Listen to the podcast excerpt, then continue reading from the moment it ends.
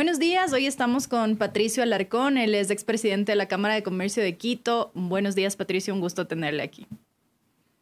Buenos días, Sol. Un gusto de saludarte, un cordial saludo a la audiencia de GECAM. Patricio, queríamos conversar con usted sobre cómo ve las primeras declaraciones ya, eh, tanto en el discurso de posesión del nuevo presidente Guillermo Lazo, como algunas de las cosas que mencionó al momento en, que empezó a firmar los decretos para posesionar a su gabinete sobre la reactivación productiva. Una de las cosas que ha, ha llamado la atención, que fue una, de hecho, una de sus promesas de campaña, es de esta posibilidad de retirar de la central de riesgo a los deudores que eh, deban montos menores a mil dólares. ¿Cómo ve usted eso? En general veo que el discurso fue bueno, habló de llegar a acuerdos, habló mucho de la inclusión, habló mucho de, y de las minorías, eh,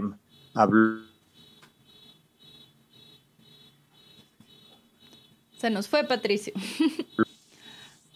Ahí, ahí regresó. Perdón, discúlpame. No se preocupe.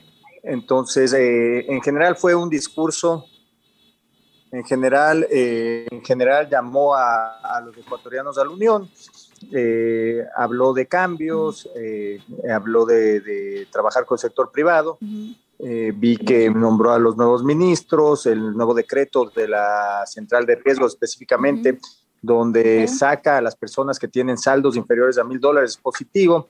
Eh, yo no sabía que un millón setecientos mil personas eh, tenían saldos inferiores al millón a los mil dólares. Habría que revisarlo. Me parece algo positivo para que esta gente pueda volver a pedir préstamos, pueda volver a emprender habló de una reforma laboral, de un régimen paralelo, lo cual me pareció muy interesante.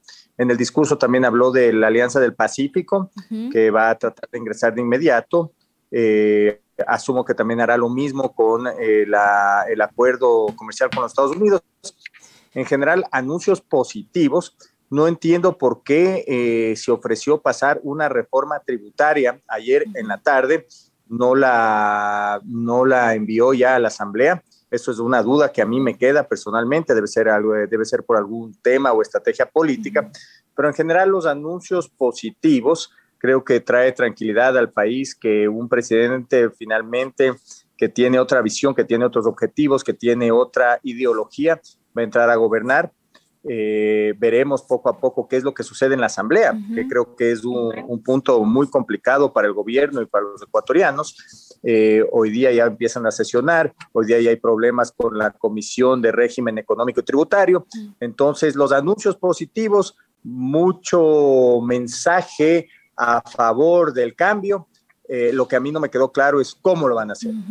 él, habló mucho, fue muy reiterativo en su discurso sobre abrir las puertas al mundo, el comercio mundial, habló de la Alianza eh, del Pacífico, habló de tratados de libre comercio. Eh, ¿Cómo ven esa posibilidad? ¿Ustedes se reunieron en algún momento en campaña con él para poder establecer algunos parámetros? ¿Pudieron discutir sobre esto como sector empresarial?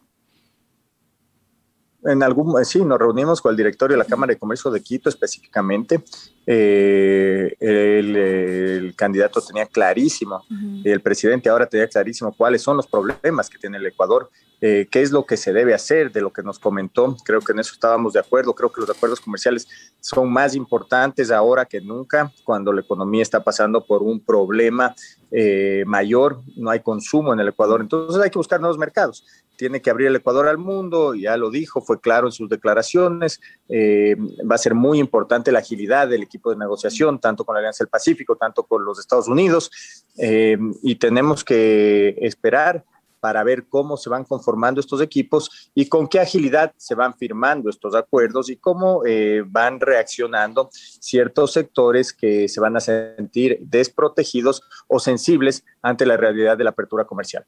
Hasta hace unos días usted también tuiteaba sobre las declaraciones del ahora ya ministro de Economía, Simón Cueva, que hablaba del esfuerzo que tiene que hacer la gente, decía él que gane más de 550 dólares que pertenecen a los más ricos del Ecuador. Y usted, y usted se preguntaba cuál es el esfuerzo del Estado que se está haciendo. Em, desde ese punto de vista, ¿cómo ve estas declaraciones del ministro? ¿Cree que, que, realmente, algunos dicen que no era lo que quería decir y que solo era un mal entrenamiento mediático? ¿Cómo ve usted esto? Mire, yo, yo creo que en el Ecuador no se debe subir un solo impuesto hasta que no se haya hecho el ajuste necesario por parte del gobierno. Y no le digo solo a las personas que ganan 550 eh, dólares, sino a las personas que inclusive ganan más dinero. Ahorita lo que el Ecuador necesita y la economía ecuatoriana necesita es que los negocios vendan más, contraten más eh, y la gente pueda salir de la pobreza.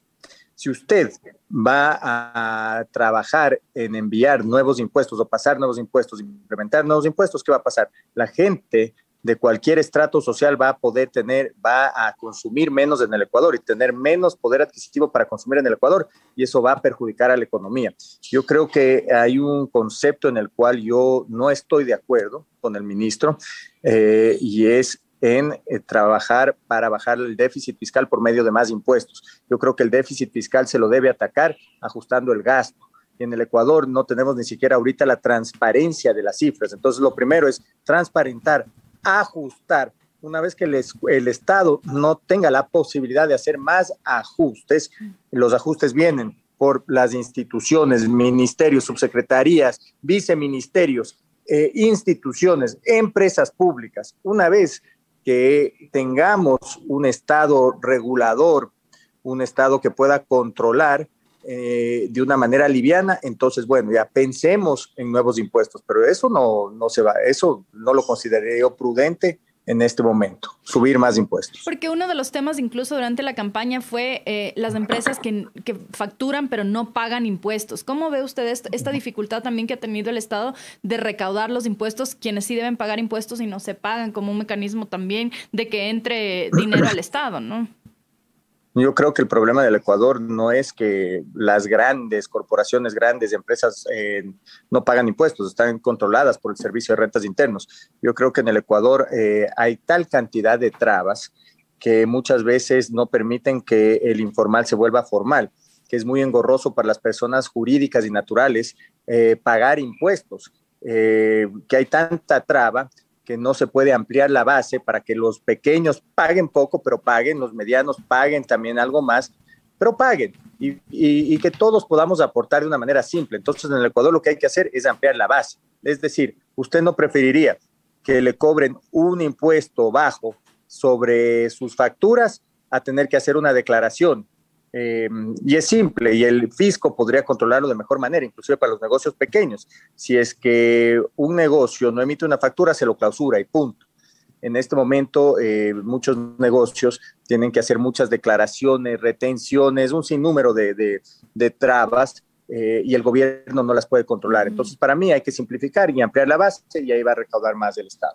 Pero hay este problema de todas maneras, revisaba esta nota de primicias de la evasión tributaria en Ecuador llega a 7 mil millones de dólares, decía, eso significa el 7.7% del PIB. Em, hay un problema ahí real también. ¿Por qué no puede recaudar el, eh, el SRI lo que debe, eh, en lugar de aumentar, de estar pensando quizá en aumentar impuestos, por lo menos empezar recaudando lo que ya, lo que ya existe, ¿no?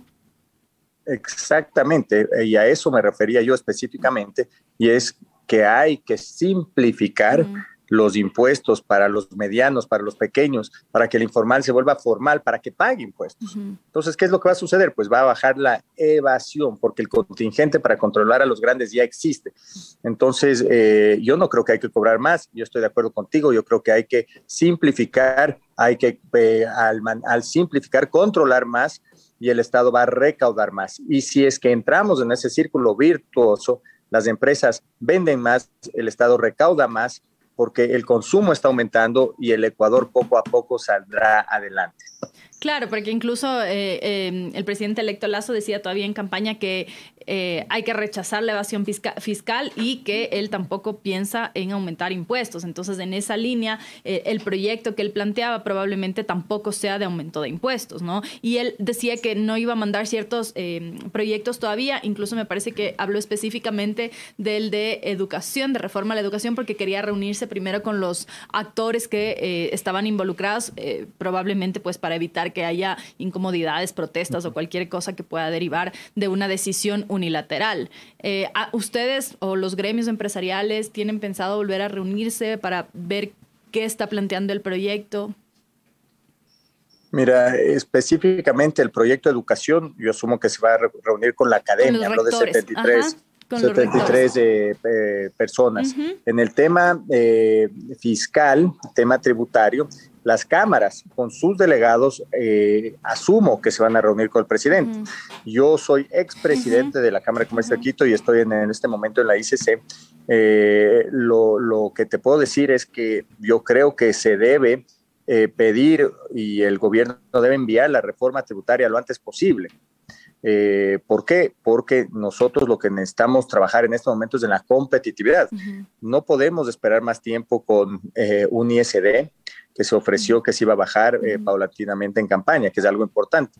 La simplificación de trámites es muy importante. y lo que pensé es que se iban a bajar ciertos ICES, lo cual deben seguramente hacerlo por una vía de la reforma tributaria, pero también paralelamente ahorita el ministro de Comercio Exterior puede bajar muchos aranceles mm. eh, para bajar el costo de bienes, de bienes de capital, de materias primas y de productos terminados que, importa, que se importan al Ecuador. Entonces creo que se puede adelantar mucho. No me queda claro, te repito, por qué no se envió la reforma tributaria.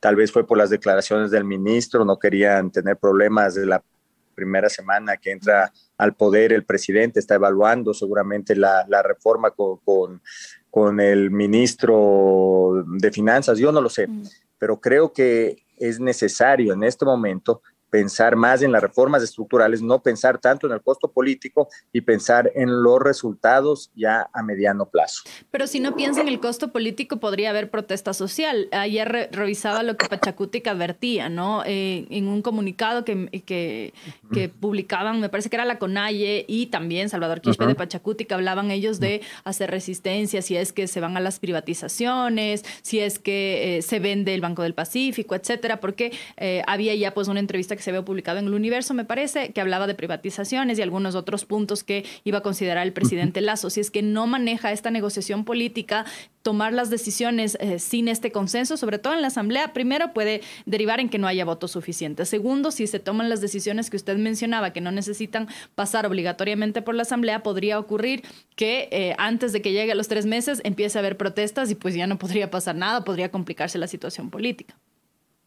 Pero mira, al toro hay que cogerlo de los cuernos. Tú no puedes esperar tres meses más para que recién inicien las negociaciones y seguramente las protestas que se vienen. Cuando tú tienes capital político, tienes que tomar las decisiones. Cuando tú empiezas con las alianzas en la Asamblea, tienes que tomar las decisiones. Tienes que eh, enviar los proyectos de ley, porque solo se va desgastando la situación en los meses que llegan. Entonces, si tú ya ofreciste y puedes hacerlo por la vía legal, sin pasar por la Asamblea, puedes vender un activo del Estado, si es que es así, yo no lo sé, porque yo la, figura que yo entiendo según el COPSI es la delegación de la administración privada, pero tienes que empezar a trabajar en eso de inmediato.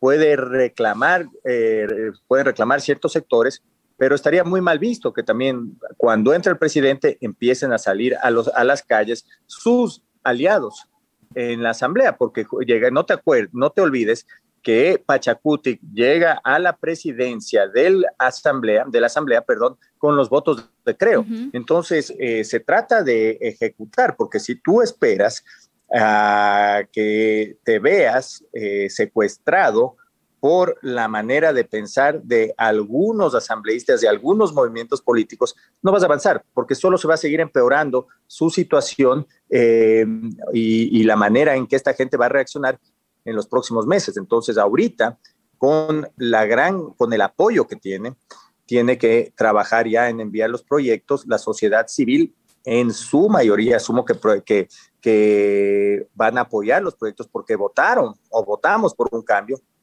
Eh, y no creo que se debe esperar mucho más. Temas, reforma laboral, régimen paralelo en el código laboral, reforma al Código Monetario, reforma al Instituto Ecuatoriano de Seguridad Social, mm. la delegación de la administración privada en la mayoría de activos del Estado, porque esa fue una oferta de campaña, bajar el ISD, bajar los ICES, bajar aranceles, ese es el cambio de modelo.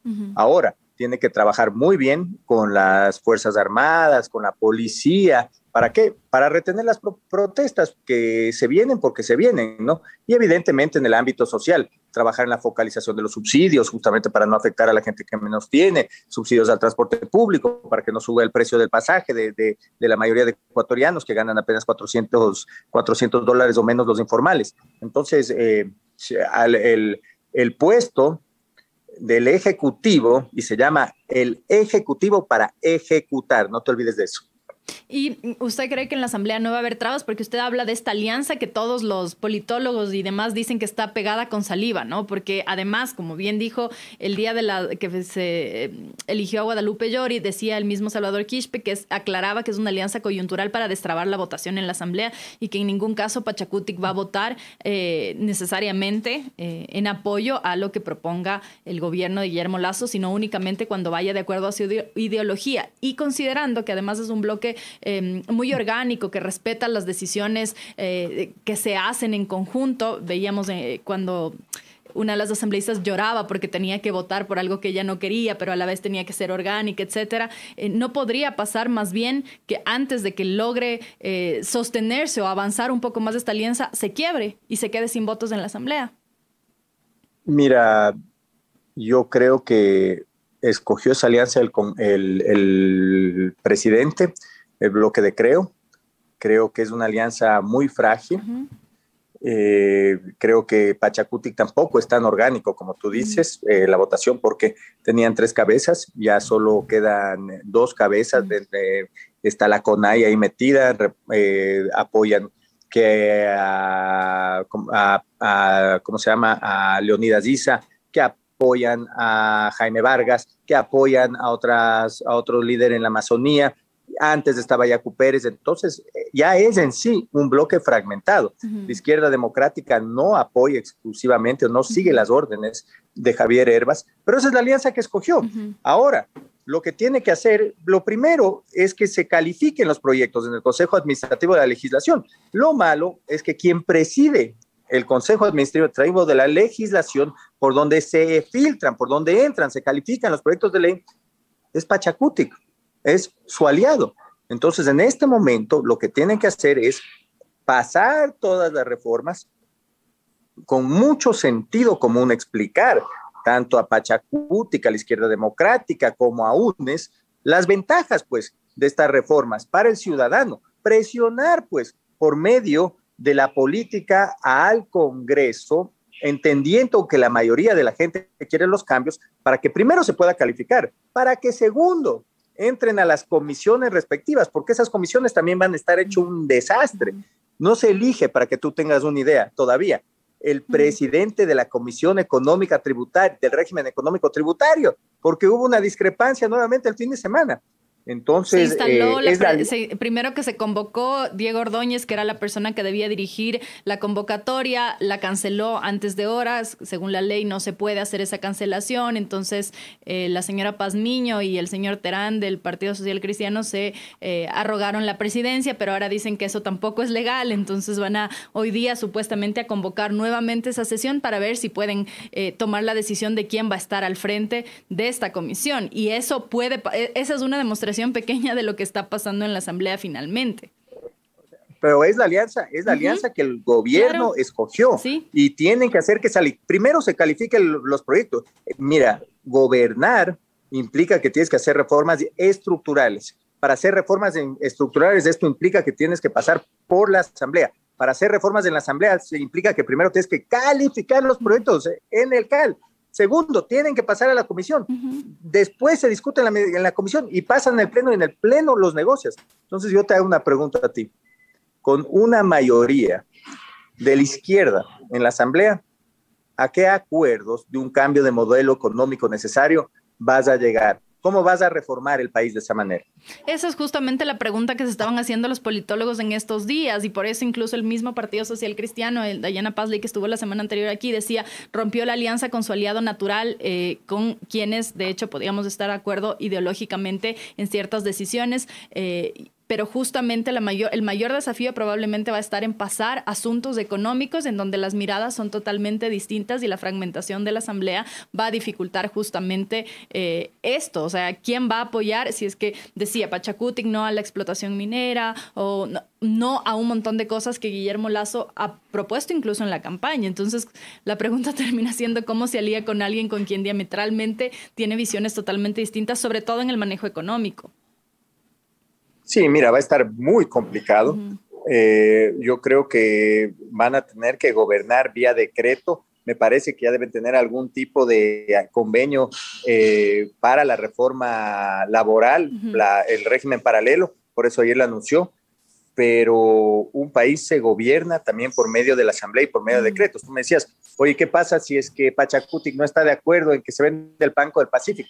¿Qué pasa si Pachacutic no está de acuerdo en los cambios de los contratos de, para la explotación petrolera? Entonces, ¿qué vamos a vivir secuestrados por la ideología de Pachacutic cuando el, quien ganó las elecciones es un candidato de la tendencia eh, de derecha. Entonces, ¿qué, ¿qué, qué, es lo que estamos haciendo? ¿En qué estamos pensando? ¿Cómo va a salir adelante el país? Eh, y el país solo va a salir adelante por medio de la toma de decisiones eh, y de la negociación política. Entonces, ahora veremos el verdadero esfuerzo del ministro de gobierno, veremos eh, la verdadera capacidad de los operadores políticos de Creo. y esperemos pues que, que se den los cambios, porque caso contrario, ¿qué va a pasar? Pues lo mismo que en el gobierno del presidente Moreno, que tenía buenas intenciones, que hablaba de abrir mercados, que hablaba de bajar el gasto público, pero en realidad, ¿qué ejecutó? Pero ahí dice el dicho, pues una cosa es con violín, otra cosa es con guitarra. Hacer oposición ah. también es una cosa, o, quejarse porque un gobierno no funciona. O sea, desde afuera es una cosa y ya en el gobierno veremos si es que lo puede ejecutar, ¿no? Pero, pero para eso, para eso se meten en política, pues, para poder ejecutar para la habilidad de poder llegar a acuerdos y poder generar los cambios en el país. Nosotros lo que necesitamos es que se destrabe la gran cantidad de problemas para poder producir de una manera más barata, para poder comercializar de una manera más barata, para poder eh, crear nuevos negocios sin tanto problema. Y eso es lo que hemos pedido, competitividad, acuerdos comerciales.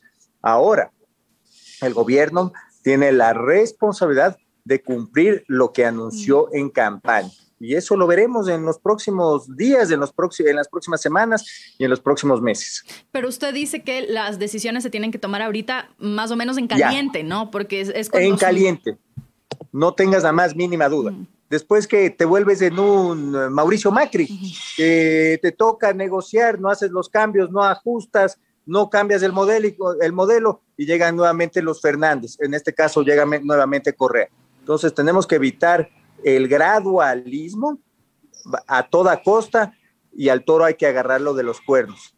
Todos los cambios se deben hacer o deben tratar de hacerse en los primeros días, cuando tiene capital político el presidente, que lo irá perdiendo, porque cada día que pasa siguen perdiendo capital político. ¿Por qué? Porque hay mucha gente sin trabajo, porque hay mucha gente a la que no se le vacuna, porque la economía no sale adelante, eh, por cualquier problema, ya le van a empezar a culpar al gobierno. ¿ah? Entonces, eh, si es que no se toman tal como tú dices las medidas en caliente, después se complica aún más la posibilidad de generar, de que se genere un cambio en el país. Pero usted no se, y esa asamblea está hecho un desastre. No se preocupa de que estas medidas en caliente puedan derivar justamente en, como no hubo negociación, algo similar al paro de octubre. No, porque mira, el paro de octubre eh, fue diferente. En el paro de octubre, ¿cómo no iba a salir la gente? Si es que ganaba 400 dólares y les, le ibas a quitar, mi invento, 60, 80 dólares más para poder transportarse a su, a su, a su lugar de trabajo, para que su hijo, en muchos casos, cuando no, contaba con transporte escolar, tenga que, tenga que transportarse a, su escuela. Entonces, se le afectó eh, muchísimo al bolsillo del ecuatoriano más pobre, y no fue solo eh, Pachacuti, la CONAIE, eh, los movimientos indígenas los que salieron a la calle, sí, salieron a destruir, hicieron pedazos Quito con los correístas, pero se unieron una gran cantidad de ciudadanos porque su bolsillo se vio afectado. Si se toman decisiones pragmáticas donde se demuestra que no se está afectando el poder adquisitivo de la mayoría de ecuatorianos, entonces no tienen por qué salir a, la calle, pues. Entonces en eso también debemos pensar, pues, ¿cuáles son las reformas que se van a proponer? No es cuestión de bajarse el subsidio del, mm. del diésel y desde el día de mañana todo el mundo le sube el precio del pasaje, porque ni siquiera el costo del transporte de alimentos afecta tanto como el pasaje en el, o el costo del transporte público. Entonces, si tú no le tocas el bolsillo al ecuatoriano, haces una reforma tributaria donde vas a ampliar la base, donde vas a, recaudar más. Si tú haces una reforma al, al régimen laboral, ¿no es cierto?, al código laboral, donde vas a tener un régimen paralelo, donde tratarás de llegar a un acuerdo en la asamblea. Si tú haces una reforma al código monetario, donde lo que vas a promover es que te baje pues el costo de capital, se amplíen los plazos, con donde tú hagas una reforma, donde en el IES vas a poder invertir tus ahorros para que el Estado no se lo lleve y el sector productivo va a tener más, más ingresos, ¿quién no va a querer eso? ¿Quién no va a querer eso? Si tú, mira, si tú dejas que, el, que no solo el Estado maneje Select, te doy un ejemplo. Si traes a grandes competidores para que compren hidroeléctricas, para que se puedan meter en el negocio de la transmisión, pero creo que para, para eso tienes que cambiar la constitución porque es un sector estratégico. Pero bueno, delegas eso a la administración privada. ¿Quién va a estar en desacuerdo de que le baje el costo de la energía eléctrica? Entonces las cosas hay que hacerlas bien eh, y sin subir impuestos. Pero yo tengo la impresión de que este ministro de Finanzas espera recaudar más por medio del alza de impuestos a ciertos sector, sectores o a personas que ganan más de un monto específico. Ya lo sabremos en los próximos días. ¿Y por qué eso estaría mal? No es justamente, no se trata justamente de que los que más tienen eh, más den y que los que menos tienen, usted decía, proteger a esta gente que gana menos, qué sé yo, la gente que no puede vivir, está al día con la comida, etcétera, ¿no? Mira, ¿cómo se ayuda a la gente? A la gente tú le ayudas generando fuentes de trabajo. ¿ya? A la gente tú le ayudas si es que se mueve la economía por medio del consumo y por medio de las exportaciones. Yo te hago una pregunta.